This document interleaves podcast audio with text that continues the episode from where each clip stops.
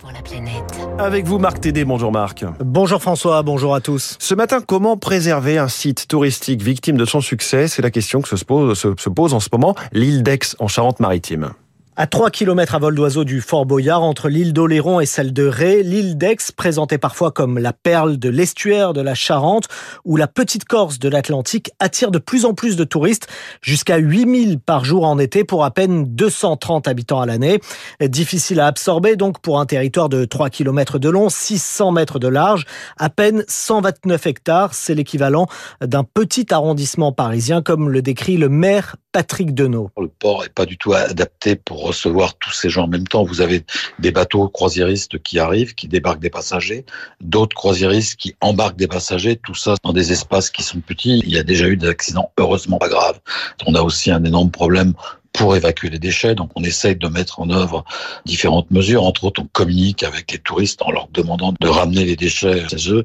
On a aussi des problèmes de toilettes. Par exemple, dans le bout de l'île, il n'y a pas de toilette. Toute la forêt, tout le bout de l'île est une toilette à ciel ouvert. Face à une telle affluence, d'autres sites très fréquentés par les touristes, comme le parc national des Calanques à Marseille, ont choisi de limiter le nombre de visiteurs en période de forte affluence, une solution à laquelle le maire de l'île d'Aix ne veut pas recourir pour le moment.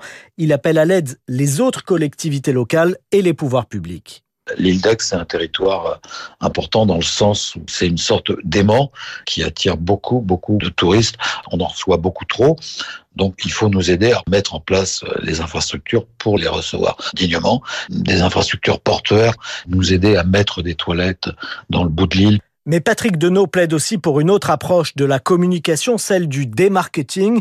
Plutôt que de susciter la demande, il faut répartir les flux touristiques tout au long de l'année et sur les sites voisins. C'est ce que détaille Stéphane Villain, président de Charente Tourisme. C'est également le maire de la commune toute proche de Châtelaillon-Plage. C'est un lieu privilégié, l'île d'Aix. C'est un peu une tête de gondole, comme on dit. Hein. Vous avez des incontournables, des choses à vendre dans un département, dont l'île d'Aix, fatalement. Mais il n'y a pas que l'île d'Aix. Il y, y, a des choses à voir autour. Il y a tellement de choses à faire. Donc le but, c'est vraiment de diffuser le tourisme, c'est-à-dire en faisant bien comprendre qu'il y a plein de pépites un peu partout. À Toulouse, une start-up du nom de Murmuration élabore en ce moment un outil qui permettra de déterminer le nombre maximum de visiteurs qu'un site naturel peut accueillir sans avoir d'impact négatif sur son environnement naturel. Sa directrice générale, Cathy Sahuc. Au travers d'indicateurs, notamment sur la qualité de l'air, sur la santé de la végétation, la qualité de, des eaux de baignade, grâce à des données satellites. On a un partenariat avec Orange et on utilise leurs données mobiles pour connaître le nombre de personnes, le nombre de touristes sur un lieu.